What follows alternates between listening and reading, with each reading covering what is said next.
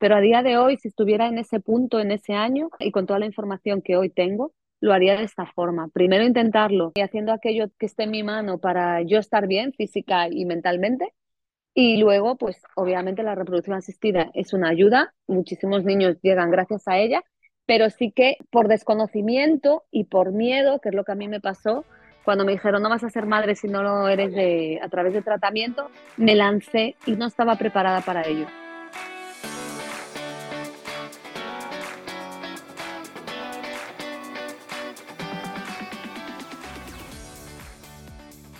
Bienvenida al podcast de Fe de Fertilidad. He creado este programa para que tú y yo podamos escuchar diferentes historias contadas en primera persona sobre las diferentes formas de crear una familia. No hablamos suficiente sobre los retos de la fertilidad. Damos por hecho que cuando estemos listas para tener hijos será fácil, pero no siempre es así. El camino puede ser largo, caro, confuso y lleno de dudas, desilusiones y dolor. Este podcast va de pérdidas gestacionales, de infertilidad, de pruebas y tratamientos de reproducción asistida, de donación de óvulos y esperma, de acogida y adopción, de crianza monoparental, de fertilidad LGBT, de la decisión de vivir sin hijos, de los costes económicos, del estrés que genera o del impacto que llega a tener en la felicidad, el bienestar o las relaciones. En definitiva, este podcast va de las formas menos tradicionales de formar una familia y cubre todas las experiencias sin filtros ni prejuicios. Los finales felices, las situaciones tristes que aplastan el alma y los que aún están en el limbo. Yo soy Isa, tu anfitriona, y espero ayudarte con este programa a descubrir que no eres la única y que no estás sola. Encuéntrame en Instagram con la cuenta F de Fertilidad. Escucha el podcast F de Fertilidad en tu app de podcasting favorita y suscríbete para no perderte nada.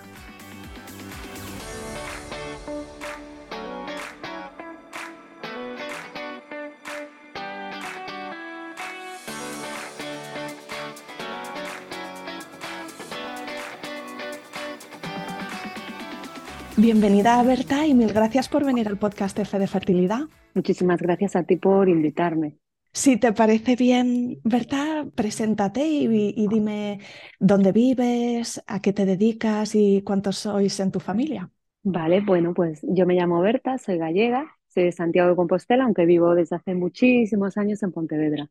Me vine aquí a estudiar, conocí a mi pareja y bueno, pues aquí creamos a nuestra familia y me dedico al mundo de la comunicación, diseño web y gestión y creación de contenido para redes sociales. Y en nuestra familia actualmente somos cinco.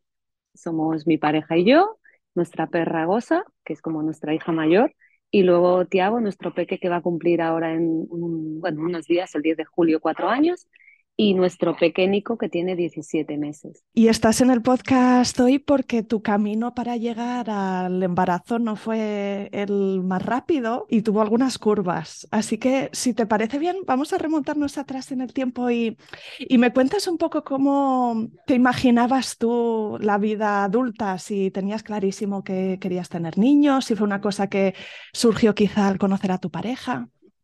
Pues te comento, sí, porque eh, tiene, tiene gracia. Yo de pequeña nunca soñaba ni con casarme, ni con tener hijos, para nada. De hecho, mi sueño siempre fue tener una casa llena de perros y gatos. Ese, e, ese era mi sueño porque yo siempre me he criado con animales y para mí son, pues, cuando tuve perro y gato en mi casa con mis padres, pues eran como mis hermanos, ¿vale? Entre comillas, pero bueno, de esta forma lo vivo. Y, y a mí mi madre me tuvo con 40 años, entonces yo tenía un poco esa idea y de, decir, pues vivo la vida, trabajo y luego con 40 años ya me plantearé si quiero ser madre o no, pues como mi madre, tal cual, ejemplo a seguir. Mi abuela también había tenido a sus hijos tarde para su época, con 26 años, que era aquella, imagínate. Entonces, bueno, pues era un poco lo que yo había vivido en mi entorno. Conocí a mi pareja, mi pareja tiene más años que yo, bueno, tiene cinco años más que yo, y él sí que tenía el instinto paternal mucho más desarrollado. Llevamos 13 eh, años juntos y, recuerdo que cuando tenía 27 años él, pues ya me decía, ¿no? Que le gustaría. Y yo le decía, no, no, no, no, no, no, yo, yo ahora mismo no quiero, no quiero ser madre. Me pilla contrapié total. sí, y de broma siempre le decía, venga, pues como veía que, que él tenía ganas, le decía, venga, pues cuando yo cumpla 30, hasta los 30, darme- dame margen, ¿no? La, el pensar de decir, pues cuando quiera ser madre va a ser, venga, eh, voy a ser madre ya. Entonces, eh, bueno, pues nada, con 28, 29 sí que empecé yo a ir a, como siempre digo, Goza fue la que despertó mi instinto maternal, Goza llegó en el 2015 a mi vida y en el 2018 eh, mi instinto maternal es- eh, nació, vamos, surgió. Mm, ¿Te entraron, te entró como una sensación diferente? Sí, porque con Goza descubrí, pues eso, que era una, no una personita, pero sí una, un ser vivo que dependía de mí, que me daba muchísimo, que la cuidaba, que disfrutábamos mucho juntas, y empezó ahí a despertarse ese instinto mm, de forma muy natural y muy progresiva. Y como yo eh, tengo problemas autoinmunes, que me los detectaron con 21 años, me salió un bocio así repentino y me detectaron un hipotiroidismo. Eh, pues siempre me habían dicho las revisiones cuando quieras ser madre ven para controlar que esté todo bien. Bueno, pues nada, yo me fui dijo, venga, voy a la endocrina y, y a ver qué pasa. Y esto coincidió con que mi abuela falleció en el 2014, yo estaba muy unida a ella y a raíz de que mi abuela falleció, al mes siguiente yo empecé a, a manifestar unos síntomas.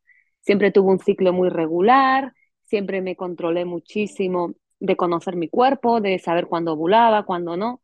Y a raíz de morir ella, empecé, pues me empezaron a salir granos por la zona de la barbilla, mis, reg- mis reglas empezaron a ser irregulares, yo me sentía que no estaba bien, uñas, pelo, bueno, muchos síntomas. Entonces eh, fui al médico, fui a varios especialistas, me decían que era parte del duelo, que era mucho emocional y yo sabía que había mucha parte emocional, pero sabía que no era la única. Y tardé cuatro años, cuatro años en que me hicieran caso. Me recorrí médicos por toda Galicia, hasta que di comiendo endocrina en el 2018 y ella fue la que nada más verme, eh, contarle yo los síntomas y ver una analítica básica que me habían hecho, me dijo, esto puede ir por aquí. Puede ser que tengas algún problema en la reserva ovárica. Entonces me derivó a ginecólogo para que me hicieran, bueno, el recuento folicular y efectivamente tenía una baja, vamos, baja reserva, eh, tenía una antimuleriana también muy bajita en 0,2. Cuando me quedé embarazada de Tiago, mi antimuleriana era de 0,2 y yo tenía 29 años. Entonces, eh, recuerdo el momento en el que el ginecólogo me dijo, tienes que irte a reproducción asistida, ni de broma vas a conseguir un embarazo natural, que ya es el shock de decir, eh, no voy a ser madre, y más meterme en un mundo que para mí ese momento era desconocido. O sea, a mí hablarme de reproducción asistida era como, ¿qué me estás contando? ¿Un agujero en el que no veía yo ninguna luz?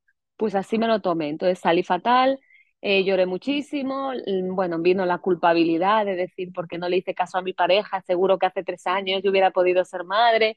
Eh, él quería ser padre, yo lo típico, ¿no? Que estuve trabajando mucho para entender que yo no era la causa del problema ninguno y que no podía verlo de esta forma. Y ahí, pues claro, nos metieron en un mundo desconocido. Esto fue en noviembre de 2018 y, no, de 2017, perdón. Y en enero de 2018 empezamos el primer tratamiento. Hicimos cuatro tratamientos de reproducción asistida desde enero de 2018 hasta agosto de 2018, sin parar, uno tras otro, uno tras otro. Cuatro, sí. Sí, y, y el objetivo era conseguir extraer varios folículos para luego poder hacer la fecundación y hacer transferencia, pero mi cuerpo reaccionaba fatal. En el primer tratamiento tuve una hemorragia, bueno, pues por una insensatez completa de la clínica en la que estábamos. Cambié de clínica, descubrimos a nuestra gine- a mi ginecóloga actual, que fue ver la luz, porque ella fue muy sincera desde un principio, pero me dijo, mira, vamos a luchar como si fuera mi embarazo y tal cual. O sea, con ella, con mi endocrina, con mi nutricionista, fue como decir, venga, tengo el mejor equipo a mi alrededor, vamos a poner toda nuestra parte. Qué importantes han sido estas figuras que te has encontrado en tu camino, ¿verdad? Pero mérito tuyo lo mucho que les has buscado, porque a es que yo no menudo me rindo, no me rindo. Y en eso soy muy tozuda y muy terca. Entonces decía, voy a poner todo de mi parte hasta donde mi cabeza dé y mi cuerpo, pero no voy a quedarme con la primera opinión. Me podía haber quedado con la primera clínica que me destrozaron por completo con la hemorragia, que ni me dijeron de dónde venía. Me la dijo, me lo explicó luego mi ginecóloga de la otra clínica. Eh, y ahí yo me podía haber quedado ahí y decir, vale, ya está, hundida. Pero no. sea, tenía claro cuál era mi objetivo y que iba a luchar hasta el final.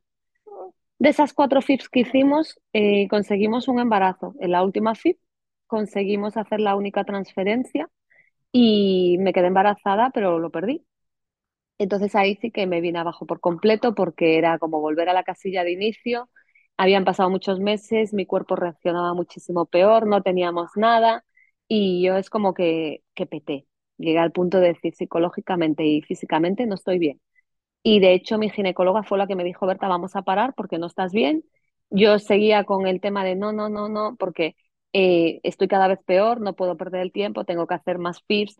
Y ella me dijo, ni de broma, o sea, hasta aquí, vamos a centrarnos en ti, en que te recuperes. Y ahí empecé un cambio que estoy convencida que fue el que me hizo lograr el embarazo de Tiago de forma natural. De hecho, antes del embarazo de Tiago me quedé de forma natural, sin enterar, o sea, sin enterarme. Me, enteré cuando lo perdí, fue mi segundo aborto.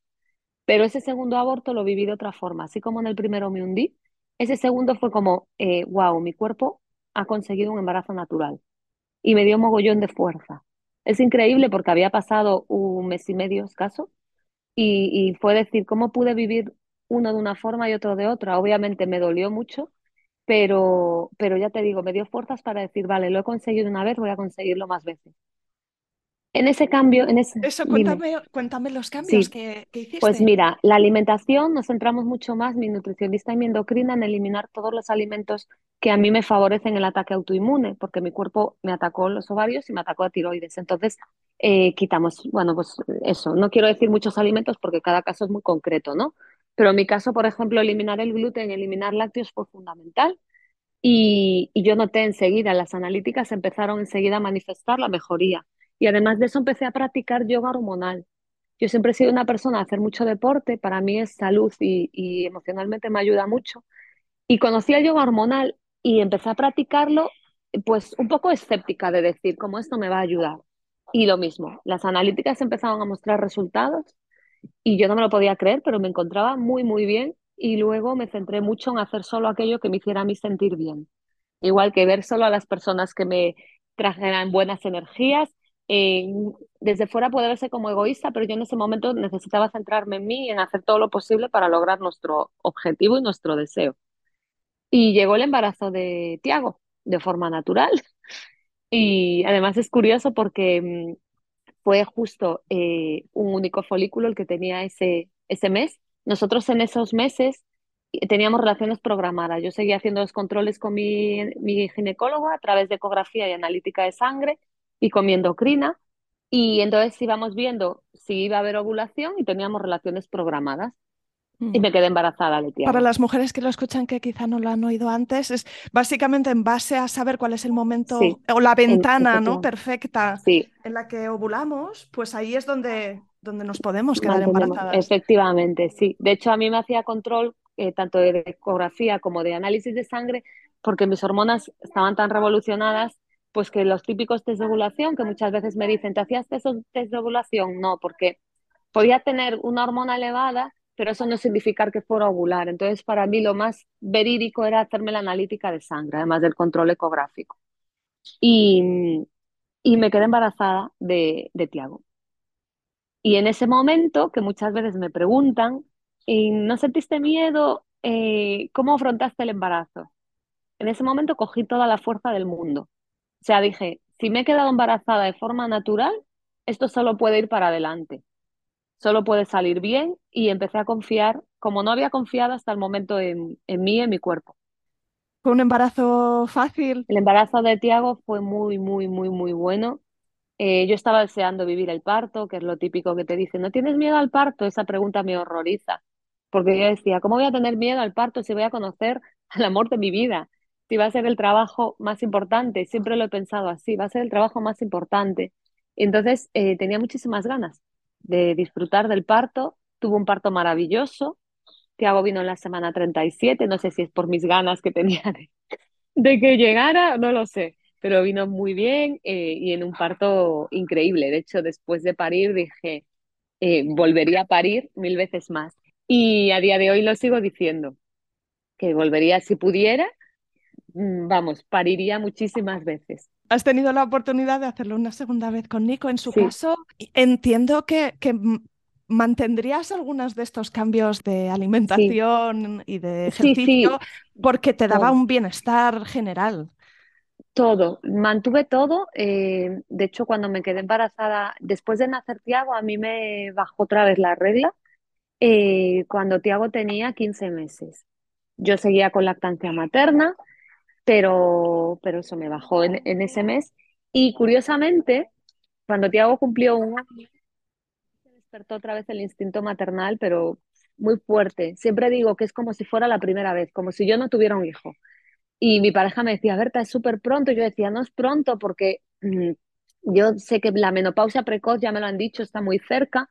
Para mí no es pronto. O sea, yo siento que, que quiero ser madre otra vez y sabía que era muy difícil, lo sabía. Me lo había dicho mi ginecóloga, que era súper difícil, que eh, volver a quedarme embarazada, dando el pecho, eh, con la revolución que en mi cuerpo había.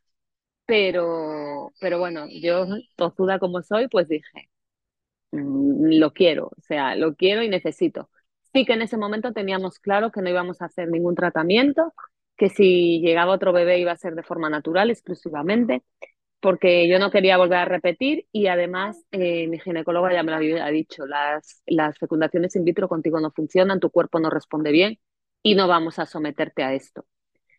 Pero, mm, como te digo, me bajó la regla cuando Tiago tenía 15 meses fueron unos ciclos muy irregulares porque yo al saber cuándo ovulaba y cuándo no, yo sabía perfectamente qué ciclos, aunque tenía manchado, estaban siendo por ovulación y cuándo no.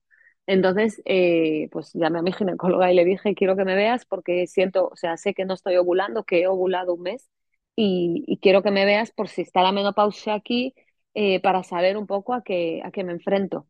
Me pidió también el valor de la antimuleriana, un poco para conocer y en ese momento, cuando me quedé embarazada de Nico, mi antimuleriana era 008.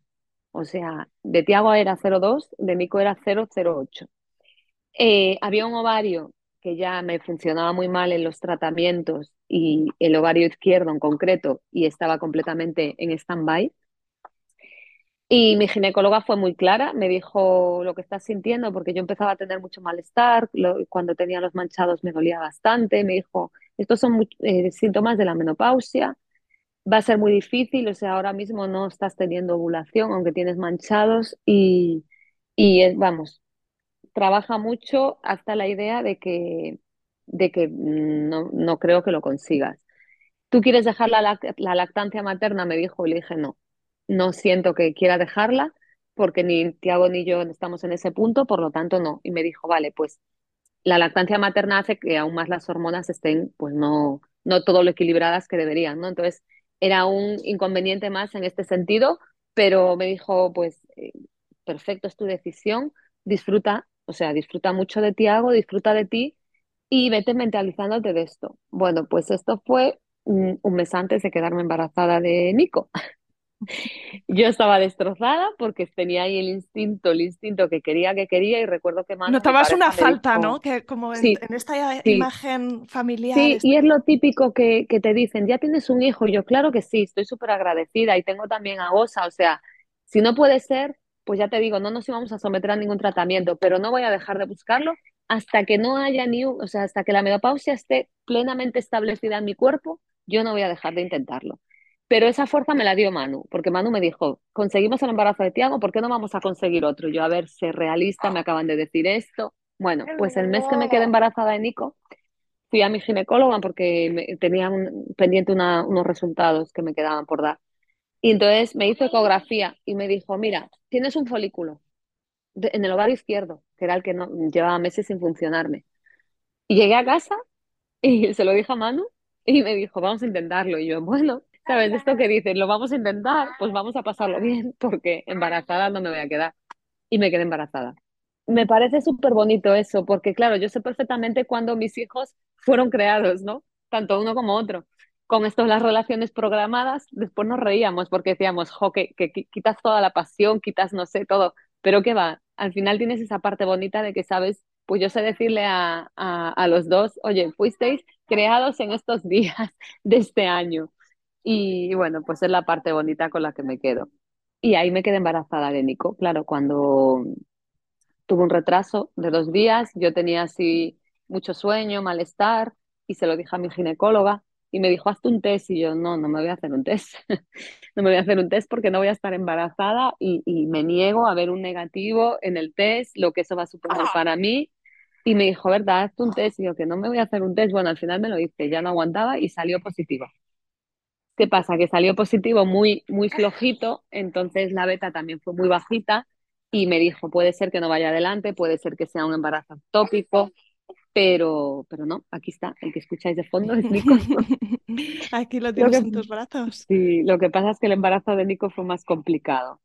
El embarazo de Nico fue opuesto al de Tiago y el parto de Nico fue eh, lo, que me, lo que me hizo ver que todo había valido la pena, todos los miedos y amenazas de, de parto que tuve en el embarazo de él, pues el parto de Nico fue mi parto deseado. El de Tiago fue muy bueno, pero en el de Tiago tuve un poquito de epidural para, para ayudarlo a él. Yo no quería tener epidural, quería vivir un, parto lo más natural posible, pero tuvo que ser pues, pues para ayudarlo a él porque estaba sufriendo un poco y para avanzar un poco en el, en el parto. Pero el de Nico fue completamente natural, sin epidural, en la habitación, lo saqué, mm, salvajemente intenso, como me gusta decirlo, y, y, fue increíble, o sea, fue increíble. Es que lo sigo, cada vez que estoy así un poco de bajón, me voy al, al parto de Nico y es como, cojo toda la fuerza para seguir adelante. Wow, pues menudo recorrido has hecho, ¿no? Porque si piensas 10 años atrás que tú no tenías tan claro esa, esa mm. identidad y ese rol como madre, la decisión de formar una familia, y ahora es como que ha habido ¡pum! ¿no? Una conexión súper fuerte entre esta experiencia de tus hijos. Sí, de hecho ellos fueron los que me hicieron, yo estuve, pues Tiago empezó en la escuela infantil cuando tenía dos años, eh, yo quería vivir plenamente, por lo menos los dos primeros años de vida de cada uno de ellos, dedicarme a ellos, trabajo desde casa, soy autónoma, entonces, bueno, pues me organizo, ¿no? He reducido el horario laboral para disfrutar plenamente de su, de su crianza. Y era algo que tuve claro desde el momento que vi el positivo del embarazo de Tiago. Dije, esto me ha costado mucho, lo siento así, lo deseo así. Entonces, pues por eso tengo a Nico conmigo en casa, disfrutándolo. Hay mujeres que cuando están en el proceso de la reproducción asistida tienen que aguantar muchos comentarios del tipo, relájate, te quedarás de forma natural, ¿no? Vete de vacaciones, yo he oído que le ha pasado esto a no sé quién. En tu caso, que la reproducción asistida, los tratamientos no llevaron al embarazo y que una serie de cambios en muchas dimensiones que tú hiciste sí que permitieron que tu cuerpo se reajustara. Sí, a mí me lo han dicho, a mí me dijeron el primer aborto mejor ahora que más adelante, que dices, perdona, o sea, es una vida la que, la que se ha muerto, es una vida. Y después sí, relájate, eres muy joven, tienes 29 años, pues si no eres madre no pasa nada. Todos estos comentarios duelen muchísimo. Pero a mí lo único que me hacían era ser, o sea, ser más fuerte. En ese momento me dolía mucho, pero de decir, nadie se va a meter en mis decisiones, esto es lo que yo siento y me da igual lo que opinéis, o sea, es mi vida y yo voy a ir a por ello. Y después de haber recorrido ese camino de la reproducción asistida y mirando atrás, ¿cómo, te sientes con respecto a, esos ciclos que, hiciste? Pues siento que soy otra persona completamente distinto, de hecho, distinta. De hecho, la reproducción asistida a mí me marcó mucho. Me marcó mucho para saber lo que quería realmente en mi vida, a todos los niveles, ¿eh? tanto pues de relaciones con personas, a nivel laboral. Eh, me centré mucho en, en trabajar con empresas pues, de maternidad, de crianza, de lo que estuviera enfocado lo que a mí me hacía sentir bien, porque decía, si en este momento estoy en un trabajo que no me llena y que no me aporta bienestar, eso va a influir en mí. Entonces no quiero, quiero apartar todo lo que, lo que me pueda hacer daño de cualquier forma. También has escrito un cuento infantil que se llama El Laboratorio Mágico. Cuéntanos un poquito pues qué va y por qué lo escribiste. Está enfadado. Ese cuento surgió cuando yo estaba embarazada de Tiago, por lo típico que empiezas a, preguntarte, ¿no? ¿Cómo le voy a contar su historia? Porque aunque él al final, bueno, ni él ni Nico, pero en aquel momento cuando el cuento surgió, tenía solo a Tiago. Eh, ¿Cómo le voy a contar a él que, que todo este camino que hemos vivido es su historia para llegar a la vida? Y pensé, me puse en el lugar de un niño y dije, ¿cómo le gustaría a un niño? Entonces se me ocurrió un cuento. Pues venga, un cuento y, redacté yo los textos. De hecho, mi madre es psicóloga. Durante el confinamiento que estuve, con, o sea, lo viví en confinamiento con mis padres en su casa, Pues le dije, mamá, eh, quiero que leas el texto que he escrito para el cuento porque quiero que sea perfecto para los niños, pero que se, eh, que se hable perfectamente de forma muy clara de la realidad, que se llame a cada cosa por su nombre, que no se disfrace. Sí que obviamente tiene un punto mágico, por eso se llama laboratorio mágico, siempre digo que con, la, con mucho amor y la ayuda a un laboratorio mágico se crean vidas, pero, pero fue la forma que encontré más bonita de contárselo. Y Tiago desde los dos años, desde los dos años leemos el cuento, de hecho él ahora se lo cuenta a Nico, y, y, bueno, es muy bonito, es muy bonito porque ellos saben perfectamente, pues Nico aún es muy pequeño, pero Tiago sabe perfectamente que es parte de su, de su vida. Seguro que están muy orgullosos de, de que ese sea el cuento que ha escrito su porque mamá. además, eh, claro, pues Goza está tal cual, eh, el protagonista del cuento no se llama Tiago, se llama Luca porque era el nombre que a mí me gustaba desde toda la vida para niño y al final no fue, porque a mi pareja no le gustaba. Y bueno, ahora lo, lo escucho y digo, no, Tiago tenía que ser Tiago. Pero, por ejemplo, el papá del cuento se llama Nicolás, que era otro nombre que nos gustaba, y mira, en aquel momento, y aquí tenemos a Nico, que es, es, es Nicolás, aunque le llamamos Nico. Entonces, al final están todos, estamos todos de alguna forma reflejados en el cuento. Dime si hay algo que se ha quedado en el tintero, algún mensaje que querrías que las mujeres que están transitando por este proceso ahora mismo, que ellas eh, escuchen algo, alguna, alguna última idea o no sé si Eh, consejo o sí, experiencia que quieras compartir. muchas veces me preguntan ahora, eh, habiendo recorrido todo lo que has recorrido, teniendo a tus hijos, que es mucho más fácil decirlo, ¿no? Habi- Teniéndolos en brazos, em, yo no habría empezado primero por la reproducción asistida. porque creo que si hubiera empezado al revés, como hice con el yoga hormonal, con la nutrición, con el control de aquello que me hacía sentir bien, puede ser que hubieran llegado de forma natural y no hubiéramos tenido que hacer cuatro tratamientos, no lo sé, pero a día de hoy, si estuviera en ese punto, en ese año, lo haría y con toda la información que hoy tengo, lo haría de esta forma. Primero intentarlo eh, rodeándome y haciendo aquello que esté en mi mano para yo estar bien física y mentalmente y luego, pues obviamente la reproducción asistida es una ayuda, muchísimos niños llegan gracias a ella, pero sí que eh, por desconocimiento y por miedo, que es lo que a mí me pasó, cuando me dijeron no vas a ser madre si no lo eres de, a través de tratamiento, me lancé y no estaba preparada para ello. Entonces es muy importante que se dé toda la información. De hecho, siempre digo que tendrían que hablarnos desde que tenemos el periodo y a los, o sea, desde la adolescencia, tanto a niños como a niñas. Realmente sí que puedes tener un embarazo no deseado muy rápido, pero también existe la otra cara de la moneda, que es las que queremos lograr un embarazo y no lo conseguimos, o lo conseguimos después de muchísimos eh, intentos de abortos, de dolor.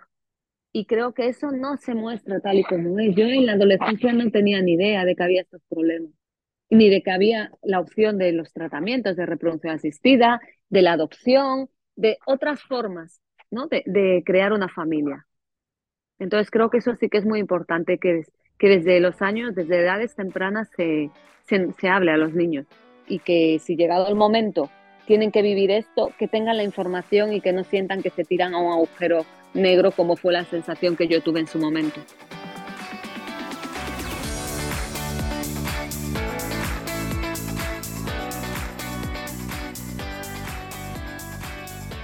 Aquí acaba este episodio. Si te ha gustado, quiero pedirte tu ayuda. Ayúdame a dar visibilidad a historias como la de hoy. Recomiéndale a alguien el podcast F de Fertilidad. Ayúdame con esta misión de arrojar luz sobre experiencias reales para que más personas encuentren y escuchen este programa. No dejes de escribirme un mensaje directo en Instagram. Mi cuenta es F de Fertilidad y me encantará saber de ti. Cuídate mucho, nos vemos la semana que viene.